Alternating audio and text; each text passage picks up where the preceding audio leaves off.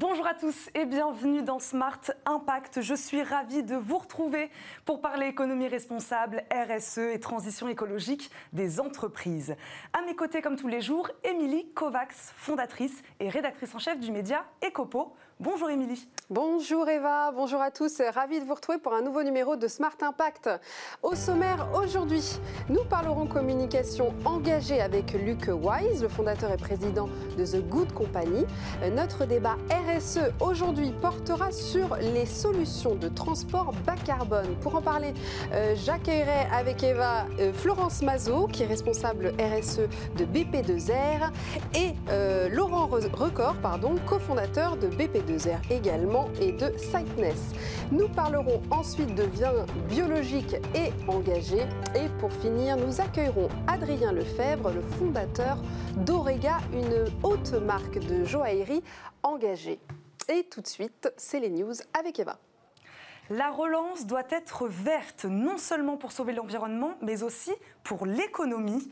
C'est le résultat du nouveau rapport du Forum économique mondial. Dans cette étude, la Fondation estime que des solutions favorables à la nature pourraient rapporter près de 8 900 milliards d'euros et participer à la création de 395 millions d'emplois d'ici à 2030 à travers le monde. La pandémie de Covid-19 devrait entraîner, on le voit déjà, une crise économique majeure et de très nombreuses suppressions d'emplois. Pourtant, nous dit cette étude, des solutions sont là et peuvent être mises en œuvre pour contrer, voire inverser une partie de ces conséquences. Le sport, un vecteur de transition écologique, c'est le pari lancé par l'association Football Écologie France. Elle clôturait hier sa grande consultation nationale auprès des acteurs du monde du football, mais aussi des citoyens. Créée en juillet 2019, elle est composée d'une soixantaine d'experts dans plusieurs antennes en France, à Paris, à Lyon, à Marseille. L'association œuvre sur le terrain pour sensibiliser les différents clubs de football et les passionnés de sport aux questions environnementales. Le choix du sport n'est pas anodin. L'association montre l'impact négatif du foot sur la nature. D'abord, l'utilisation des transports comme l'avion et les autocars pour les compétitions sportives qui ont produit quelques 2,1 millions de tonnes de CO2 durant la Coupe du Monde 2018, l'équivalent de l'impact de 200 000 Français. Le football a donc ainsi tout intérêt à se réinventer, prévient l'association, pour lui-même et pour la société. Cette consultation lui en donnera les outils. Et direction l'Australie. On termine ces news à l'autre bout du monde, à Sydney. 100% des énergies utilisées dans la ville sont désormais renouvelables. Ville la plus peuplée d'Australie, Sydney s'impose comme l'un des leaders du secteur de l'énergie verte sur le globe. Depuis le début du mois, City of Sydney, arrondissement central de la métropole, est intégralement alimenté en énergie renouvelable. Un pari audacieux devenu réalité. La ville avait déjà atteint la neutralité carbone en 2011. Cette cette nouvelle opération permettrait à la métropole australienne de réduire ses émissions de CO2 de 20 000 tonnes par an. Et c'est maintenant l'heure de notre invité du jour.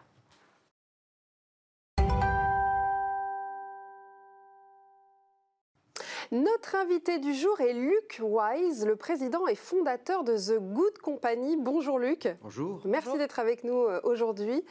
The Good Company, qu'est-ce que c'est? Ah, bah, déjà, c'est une agence de communication appelant un chat un chat. Mais après, ça a aussi un nom très explicite, The Good Company. Hein. C'est un nom explicite dans la mesure où on a envie de travailler plutôt dans le domaine du good advertising, dans la publicité qui a un impact positif. Et euh, The Good Company, c'est aussi un nom explicite mais aussi engagé, euh, puisque euh, on ne souhaite pas travailler sur tous les projets. Et puis la manière dont on va travailler sur les projets, je pense qu'on va y revenir, on essaye de faire de manière un petit peu différente. Euh, en faisant notamment appel à tout ce qui est éco-conception et éco-production. Vous existez depuis combien d'années? Alors, on a été créé, alors, euh, on a été créé euh, officiellement début 2019, donc on a un an et demi, donc on commence à marcher, bien marcher et parler un peu. On est, on est un, jeune enfant de 18 mois. après, l'idée nous a, nous, ça fait un bout de temps que ça nous, ça, nous trottait dans la tête. Euh, je pense que. Vous, vous venez d'anciennes agences de pub et vous aviez envie de faire de la publicité différemment? Oui, faire de la publicité autrement. Euh, je pense que bien avant que Bruno Le Maire parle de nouveau capitalisme, je crois que beaucoup d'entre nous avaient compris qu'il fallait changer nos modes de vie une autre façon de fonctionner économiquement. Mais c'est pas incompatible, la publicité euh, n'est pas polluante en soi. Est-ce qu'on peut faire de la publicité responsable dans le fond et dans la forme? Bah, Je pense que oui. Euh, je pense que ça dépend de quel type de publicité. Euh, je pense que bah, si on appelle une nouvelle forme de capitalisme, il faut appeler aussi une nouvelle, nouvelle forme de publicité. Si on veut réinventer nos modèles de société, il faut réinventer la publicité, parce que la publicité, qu'on le veuille ou non, euh, fait partie intégrante de nos sociétés. Et donc, il faut essayer de réinventer la publicité si on veut réinventer notre modèle économique et notre, notre société. Après, pour répondre à la question sur, sur, euh, sur est-ce qu'on peut faire une publicité responsable, je pense que ça dépend des objectifs qu'on lui assigne. Euh, longtemps, la publicité a été l'objectif assigné à la publicité. Après la guerre, la deuxième guerre mondiale, c'était la relance économique, c'était les Trente Glorieuses. Et donc, le la publicité, qui n'est qu'un outil, qui, qui n'est qu'une série de techniques, était au service finalement d'une consommation qui s'avérait être une surconsommation. Mais dans les années 50-60, c'était cool de consommer, c'était cool d'acheter des frigos, c'était cool de, c'était voilà, c'était la, mode de consommation. Et on s'est rendu compte depuis que bah, ce modèle-là n'est plus tenable. Et donc il faut que cet outil, ce formidable outil qui est la publicité, soit orienté vers d'autres objectifs. Et c'est ça notre rôle, et c'est un peu ça notre raison d'être, c'est de dire est-ce qu'on peut utiliser notre talent stratégique et créatif, non pas pour soutenir une surconsommation, mais peut-être soutenir une meilleure consommation, peut-être valoriser aussi des causes qui sont chères aux gens. Et, c'est ça, c'est ça qui nous intéresse. Donc ça se voit dans les choix que vous faites des entreprises avec qui vous travaillez. Oui, complètement. C'est-à-dire que euh, nous, on ne travaille pas, on, on, refuse des clients. Vous m'avez posé la question de quand est-ce qu'on a été créé. Ben, au début de 2019, ben, il y a eu quelques cas de conscience parce qu'on est une jeune agence. On sait que le marché de la publicité ne se porte pas très bien en tout cas celle des agences, ne se porte pas très bien. Et euh, il y avait certaines fois, on avait des vrais cas de conscience parce qu'on avait besoin finalement de, clients, mais il y avait certains clients avec lesquels euh, on n'avait pas très envie de travailler parce que... Parce que leur activité n'était pas cohérente avec ce qu'ils voulaient euh, communiquer Oui, alors il y a plusieurs cas de figure. Il y a effectivement soit des, des, des, projets sur lesquels on ne travaillera pas de manière claire où on les exclut d'office. Quoi, quoi, par exemple les, les, énergies fossiles, par exemple Oui, les énergies fossiles. On ne travaillera jamais sur les énergies fossiles. On ne travaillera jamais pour l'industrie du tabac. On ne travaillera jamais euh, pour euh, euh, des sociétés d'armement de sécurité. on ne travaillera jamais pour la pornographie non plus. voilà, donc on a quelques secteurs comme ça qu'on a exclus, qui sont d'ailleurs ce qu'on retrouve dans le, dans les disclosure reports, il y, a, une tendance mondiale aujourd'hui à demander aux agences en fait de publier, c'est un peu comme des mini rapports RSE, le pourcentage de leur chiffre d'affaires dans certains secteurs qui sont des secteurs, on va dire, bad, pour caricaturer. Et ceux-là, on les exclut d'office. Et puis, mais ça, c'est assez facile, ça, c'est la partie facile. Ceux-là, bon, c'est assez évident qu'ils sont bad. Mais la plupart des marques, comme la plupart des gens, c'est plus complexe. C'est plus complexe parce que les marques sont complexes. Et puis une grande entreprise, euh, même d'énergie ou, d'automobile, eh ben, aujourd'hui on a besoin d'énergie. Regardez, là on a plein de, lumière au-dessus de nous. Euh, voilà, on a des caméras, donc on a besoin d'électricité. Donc on ne va pas jeter un anathème sur tous les énergéticiens. Et là on va plutôt fonctionner par projet. Euh, on va discuter avec les clients et on va voir quelle est la nature du projet. Donc si je le fais de manière très simple, euh, un grand énergéticien vient nous voir et nous demande est-ce que vous pouvez faire la promotion des énergies fossiles? Ben, On va dire non, ce n'est pas notre, notre créneau. Euh, en revanche, si c'est pour parler d'énergie renouvelable ou de services qui permettent de réduire sa consommation d'énergie à la maison, là, on va plutôt dire oui. Euh, voilà, après, on sait qu'aucune solution n'est parfaite, mais après, il faut préférer des choix, mais parfois c'est intéressant à l'agence, on a même des débats entre nous, et ça nous arrive, et ça, ça fait partie aussi de la philosophie du Good Company en interne. Parfois, bah, on le met au vote. On dit ce client-là, euh, il y a du pour, il y a du contre, c'est pas noir et blanc, c'est gris, euh, et on décide communément ensemble si on souhaite euh, travailler sur ce projet la, publicité euh, éthique, Luc euh, Wise, c'est un sujet de société. On le voit avec notamment les deux rapports qui viennent d'être mis au, gouvernement hein, sur, sur, cette thématique. On voit aussi que des ONG comme Greenpeace, pour ne pas les, citer, communiquent beaucoup là-dessus. Mmh. il faut avancer là-dessus. On sent que ça progresse. moi, mon sentiment, c'est que oui, il faut avancer, il faut avancer là-dessus. Il y a déjà eu des avancées. Euh, je pense que euh, il y a dix ans, après la Grenade de l'environnement, il y avait beaucoup de greenwashing et le travail de l'Union des marques, de l'ACC, de, de l'RPP, le CSA a fait qu'il y en a moins aujourd'hui. Il y a moins de publicité mensongère liée, par exemple, à, l'environnement. il faut le faire en concertation. Je pense que euh, ces ONG jouent leur rôle de lanceur d'alerte et ils ont raison de le faire, c'est leur rôle. Euh, mais il faut au final que tout le monde se met autour d'une table et trouve des solutions ensemble. Euh, après, sur les rapports en question, il y en a plusieurs. Celui des Amis de la Terre, piloté par les Amis de la Terre avec 23 associations, il y a 300 pages. Donc c'est un rapport très complet. Donc c'est difficile de dire je suis pour ou je suis contre, parce qu'il y a certaines propositions où je suis pour et, certains où, je suis contre. Euh, en revanche, je trouve que c'est utile au débat public. J'étais moi assez agréablement surpris pour les avoir lus qui sont pas tombés dans une sorte de manichéisme euh, anti-pub euh, basique. C'est plus nuancé que ça. c'est plus constructif que ça. On demande une remise en question, en fait, du secteur. Oui, alors déjà, bah, ça provoque une remise en question. Alors, pour certains d'entre nous, dont nous, mais il y a d'autres agences aussi. Et puis, on oublie aussi parfois que les publicitaires ont aussi euh, une vie hors du travail. Et ça leur arrive de lire Le Monde, Les Échos, de, regarder une émission de télé. D'avoir une conscience. D'avoir une conscience citoyenne. C'est pas parce qu'on est publicitaire qu'on est tous euh, comme euh, Jean Dujardin dans 99 francs. Ou, voilà, donc il faut, il faut aussi se rendre compte que beaucoup de publicitaires sont, sont extrêmement euh, conscients de ces enjeux. Pas tous, mais. Non, mais c'est vrai qu'on parle de 99 francs. On peut plus faire de la publicité aujourd'hui comme on en faisait hier. Non. Ça, c'est une réalité. Bien sûr, bien sûr, mais le monde change. Mais j'ai envie de dire que tout change. Et il y a une accélération incroyable des choses. Même ce qu'on a vécu avec le Covid, ce qui était vrai il y a encore 12 mois n'est plus vrai aujourd'hui. Euh, je pense que euh, le problème, mais c'est là où j'étais content par rapport aux deux rapports, c'est que pour une grande partie de l'opinion publique, l'image du publicitaire est un peu restée figée dans les années Seguela.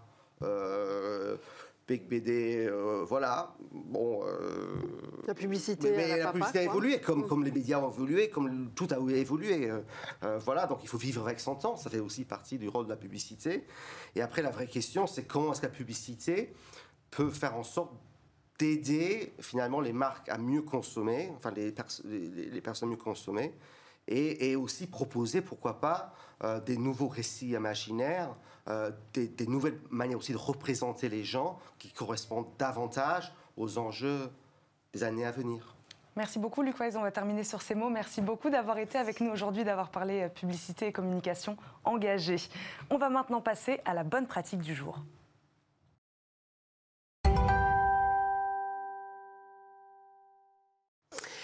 Est une marque de vin responsable, à la fois bio, vegan et sans pesticides. Créée en 2015 par Thomas Lemal et François-Xavier Henry, l'entreprise collabore avec des vignerons français certifiés en agriculture biologique.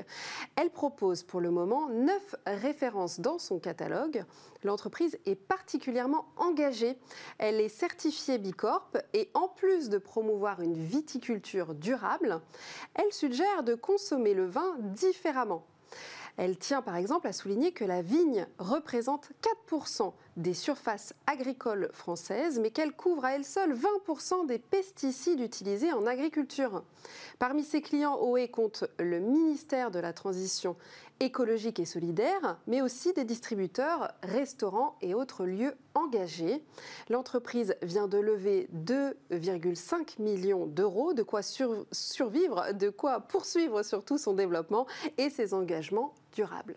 Merci beaucoup, Émilie. C'est maintenant l'heure de notre débat responsabilité sociétale et environnementale des entreprises.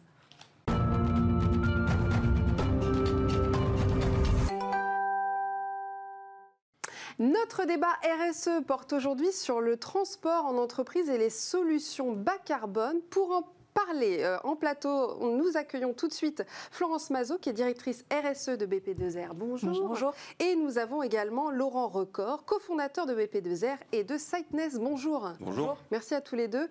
Euh, parlons euh, transport décarboné. Est-ce que vous pouvez nous présenter déjà un petit peu ce que vous faites chez BP2R alors BP2R est un cabinet de conseil leader dans l'optimisation de la performance transport. Donc on aide les entreprises du CAC 40, des ETI, des grosses PME à optimiser le transport sur les trois challenges du transport qui sont les coûts, la promesse client et, et la RSE. Et l'impact environnemental. Et l'impact environnemental. Est-ce que vous pouvez nous présenter aussi ce que vous faites chez BP2R alors moi, en fait, je suis responsable euh, du sujet euh, de la RSE au sens large, plus particulièrement de l'impact environnemental du transport. Euh, on considère en fait, chez, en tant que cabinet de conseil, que notre impact environnemental, il est plutôt chez nos clients et que du coup, il faut qu'on les accompagne à progresser sur le sujet. Donc c'est là, c'est mon travail, je dirais, à allez, 95%. 5%, du coup, j'accompagne un petit peu mes collaborateurs sur le sujet également. Pourquoi le transport, c'est un enjeu majeur pour les entreprises? C'est un enjeu tout simplement parce que le transport euh, représente 10% des émissions euh, mondiales, euh, d'une part. D'autre part, c'est le seul secteur en fait qui progresse en termes d'émissions. L'OCDE a prévu un quadruplement des émissions entre 2010 et 2050. Et il y a des engagements, des engagements français, européens, à travers donc, le pacte vert, à travers la stratégie nationale bas carbone, des engagements euh, d'émissions zéro euh, à horizon 2050. Donc c'est un, vrai, un vrai challenge à la fois euh, pour la France, pour l'Europe, mais aussi pour chaque entreprise. Alors justement, comment est-ce que vous accompagnez les entreprises que vous conseillez? Alors, euh, en fait, ce qui se passe, c'est que euh, nous, notre métier, c'est effectivement d'accompagner les entreprises dans leur, transformation du transport. Euh, donc, on, les accompagne pour déjà poser les bons constats. En fait, vraiment, ce qui est très important, c'est de savoir où on en est quand on démarre une démarche de transformation. Donc, faire les bons constats, ça veut dire calculer les émissions de GES de son transport. Ça veut dire identifier les sources d'émissions. Ça veut dire ensuite poser des objectifs qui sont en phase avec ce que vient de dire Laurent, donc notamment la stratégie nationale bas carbone, donc quand même des objectifs très ambitieux à un horizon 2050. Et une fois qu'on a posé ça, ben en fait, il faut identifier les leviers qui vont permettre à l'entreprise de, euh, bah, d'atteindre ces objectifs. Donc des leviers techniques, des leviers sur la motorisation, euh, les motorisations alternatives, des leviers sur euh, la baisse de la consommation des véhicules, des leviers sur l'optimisation du transport en termes de taux de remplissage, par exemple, en termes d'augmentation du taux de remplissage, des leviers en termes de sobriété, donc ça veut dire la baisse en fait euh, des volumes qui sont transportés ou la baisse des distances euh, qui sont parcourues. et puis il y a aussi des leviers de report modaux, donc passer de la route au, train ou au fluvial ou de l'avion au, maritime, ce qui se fait beaucoup. Donc notre métier, c'est de détecter avec le client les leviers et puis de l'accompagner dans la mise en place de ces leviers. Et vous travaillez avec des assez grosses entreprises, ça veut dire que la remise en question, ou en tout cas la remise à plat de leur euh, stratégie de transport est, énorme. Oui. oui, oui, ça peut avoir des gros, gros impacts. Euh, quand on parle de sobriété, par exemple, euh, souvent le levier qui revient, c'est le network design. Ce qu'on appelle le network design, c'est relocaliser un entrepôt, par exemple, au plus proche de ses destinataires donc ça, évidemment, ça a des impacts très importants en termes d'organisation, en termes euh, d'employabilité, de, euh, en termes de coûts. Donc euh, voilà, il faut que... Nous, notre métier, c'est aussi de savoir mettre en parallèle l'impact environnemental, l'impact coût et l'impact qualité promesse client. Donc du coup, c'est voilà, on, essaie de vous accompagner là-dessus pour justement mettre en place des transformations qui peuvent être très importantes dans une dans une entreprise. C'est prendre en compte l'ensemble des, engagements RSE aussi, hein, c'est ça, au service du, transport euh, bas carbone, mais pas que? Oui, euh, je rebondis un peu sur ce que vient de dire Florence. Euh, pour faire bouger les lignes, pour que l'entreprise ait envie finalement, ou en connaissance de cause, de réduire ses émissions de, de, gaz à effet de serre, l'entreprise a besoin de simuler les impacts sur ses coûts de transport le transport euh, peut représenter jusqu'à 10% des coûts d'une entreprise, donc euh, c'est pas neutre. Euh, mm. On ne peut pas prendre des décisions sans être informé de l'impact de, cette, de ce transport alternatif, de cette, ce changement d'entrepôt, par exemple. Et puis, vous avez des entreprises qui sont aussi positionnées stratégiquement sur une promesse client rapide. je, je, vais citer Amazon. Et là, de la même façon, si une réduction a un impact sur la promesse client, forcément, l'entreprise, elle doit œuvrer en connaissance de cause. Vous parlez tous les deux du, coût. La notion de coût, elle est importante aussi quand on fait euh, sa transition euh, écologique. En fait, ça ne va pas coûter forcément plus cher à l'entreprise finalement. C'est des solutions qui demain vont lui permettre aussi d'être euh, efficace économiquement. Oui, complètement. Alors, il y a effectivement, souvent, aujourd'hui en tout cas, au moins parfois, il faut euh, investir au départ pour euh, pouvoir passer le palier et puis euh, voilà, entamer une transition vraiment efficace. Après, en effet, il y a beaucoup déjà de leviers d'optimisation qui sont à la fois réducteurs d'émissions de gaz à effet de serre et à la fois réducteurs des coûts. Bah, parce que quand on optimise, quand on augmente son taux de remplissage, on utilise moins de véhicules. Enfin, ça, ça n'est qu'un exemple parmi d'autres. Mais bien souvent, ça va dans le même sens et c'est un peu l'intérêt, enfin l'avantage en tout cas du transport de marchandises, c'est que les leviers qui vont avoir un impact sur la réduction des émissions ont aussi un impact sur la réduction des coûts et donc c'est plus facile peut-être à mettre en place.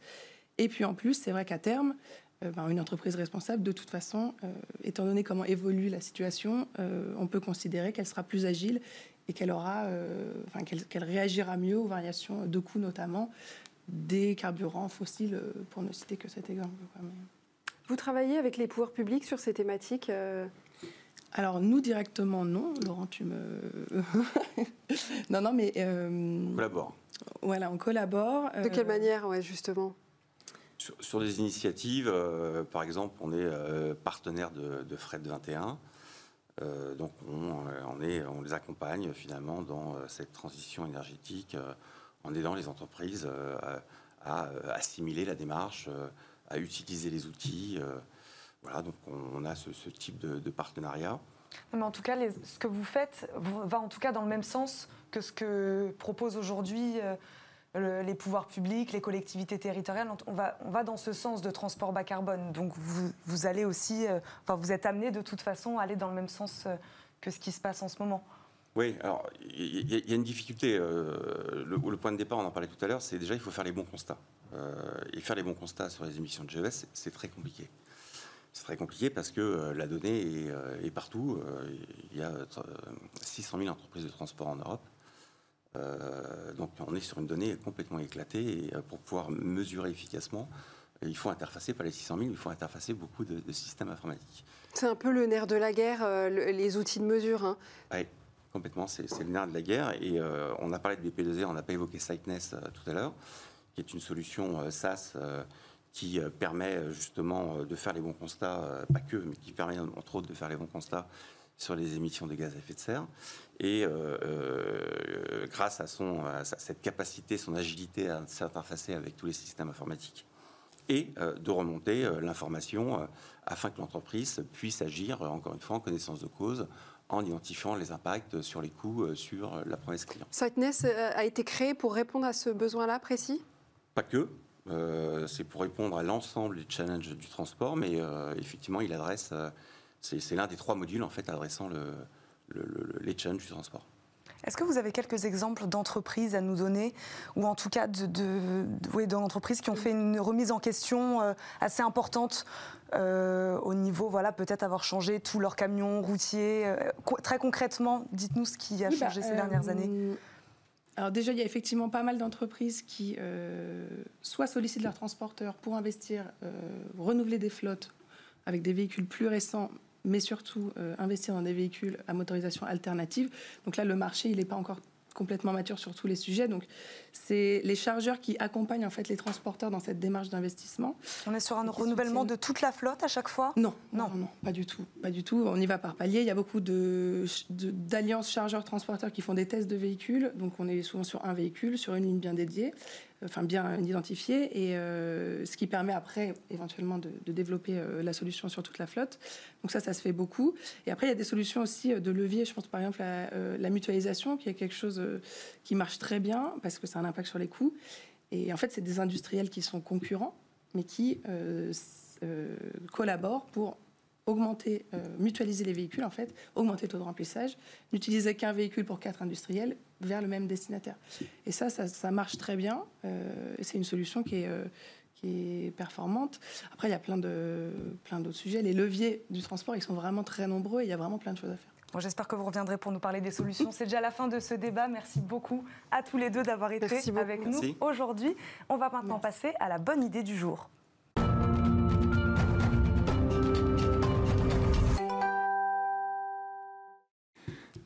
La bonne idée du jour est celle d'Adrien Lefebvre, qui est le cofondateur d'Orega. Bonjour Adrien. Bonjour. Merci d'être avec nous aujourd'hui. Allons-y, présentez-nous Orega qui ne fait pas du tout de haute joaillerie, de haute maroquinerie solidaire. Je rectifie. Voilà, Donc Orega, c'est une marque de haute maroquinerie française et solidaire. Donc on fabrique des sacs à main pour femmes et bientôt une ligne pour hommes, euh, avec un principe fondateur très fort qui est donner du sens et de l'impact à nos actions, que ce soit en tant qu'entrepreneur, dans nos choix stratégiques ou dans nos dans notre structuration de notre modèle économique et de notre entreprise, ou en tant que consommateur euh, dans les choix de consommation que l'on fait au quotidien. Donc très concrètement, qu'est-ce que ça veut dire solidaire alors? Euh, Concrètement, solidaire, ça veut dire qu'on hum, a intégré à notre modèle économique euh, la réponse à un impact social, sociétal, un enjeu fort qui est l'éducation. ça se matérialise de manière très simple. Dès qu'une personne va acheter un de nos produits, euh, ça va générer euh, le financement et la fabrication d'un cartable euh, qui va être équipé d'un module solaire que l'on va distribuer ensuite à des enfants qui n'ont pas accès à l'électricité. Vous avez fait une opération il n'y a pas longtemps que vous pouvez d'ailleurs tous retrouver euh, sur le site d'Orega. Euh, au Sénégal, c'est ça? Vous avez traversé le Sénégal pour distribuer combien de cartables euh, en oui, alors, dans on des a, écoles? On a fait deux opérations. la première pour le repérage, comme on a tout intégré. On est parti en octobre 2018 pour essayer de de rencontrer des, enfin en octobre 2019, pardon, d'aller sur le terrain et de mieux comprendre euh, la problématique de l'éducation, euh, quel pouvait être l'impact de ne pas avoir de lumière euh, le soir chez soi. il y a plus de 300 millions d'enfants en Afrique qui n'ont pas accès à l'électricité, donc c'est un vrai problème majeur alors que c'est un besoin primaire. Et donc on a, on a essayé d'organiser un second voyage où on a distribué une vingtaine de cartables. Donc on est parti en octobre 2020 ou novembre 2020, euh, 19. Euh, oui. Du coup, du mal. et euh, on est parti au Sénégal. Et effectivement, on a traversé tout, euh, tout le pays. on est arrivé à Dakar et on est arrivé jusqu'à la, jusqu'à la frontière de la Mauritanie. Euh, on a fait presque 48 heures de route. Avec des petits problèmes de voiture Voilà, on est tombé en panne plusieurs fois. Ça a été un vrai périple. Pourquoi cet engagement sur ces questions d'éducation? En fait. Euh, d'éducation, d'accès à l'électricité euh, Qu'est-ce qui a fait que vous en êtes arrivé là? Le constat qu'on a fait au départ, quand on a voulu monter le projet avec mes deux associés, cofondateurs, c'est que les inégalités, c'est un, un, vrai enjeu de société. Et l'éducation, c'est le meilleur moyen de sortir de la pauvreté.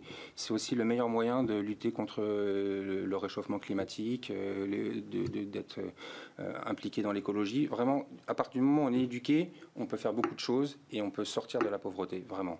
Et donc, on s'est dit, bah, quel pouvait être le fil conducteur entre l'éducation, euh, et, et, un projet qui nous tenait à cœur, donc monter une marque. Et donc on a choisi la maroquinerie, le cartable d'un côté et les sacs de l'autre. Et on voit le résultat sur ces enfants-là hein, qui peuvent travailler le soir euh, quand il fait nuit dehors grâce à ces cartables et qui peuvent euh, rêver à être par exemple médecin. oui, exactement. Mmh. Donc la lumière, ça peut augmenter de 60% les capacités d'apprentissage. Donc euh, c'est un vrai changement dans un foyer. Et aujourd'hui, euh, on a quelques témoignages donc, euh, de cette jeune fille qui veut devenir docteur, qu'on a revu donc la deuxième année, puisqu'on avait fait la première phase de prototypage avec elle, et qui a donc progressé à l'école. La première chose qu'elle nous a montré, c'est son bulletin scolaire. Et, et donc aujourd'hui, ça, ça, devient un point lumineux dans son village, où les autres enfants qui n'ont pas d'électricité vont venir chez elle le soir pour, pour lire, écrire ou discuter. Merci beaucoup Adrien Lefebvre d'avoir été avec nous et de nous avoir présenté Auréga. C'est déjà la fin de votre émission Smart Impact, mais on vous retrouve tous les jours avec Émilie. Et oui, on vous retrouvera demain avec Eva pour de nouvelles solutions durables et responsables. À très vite.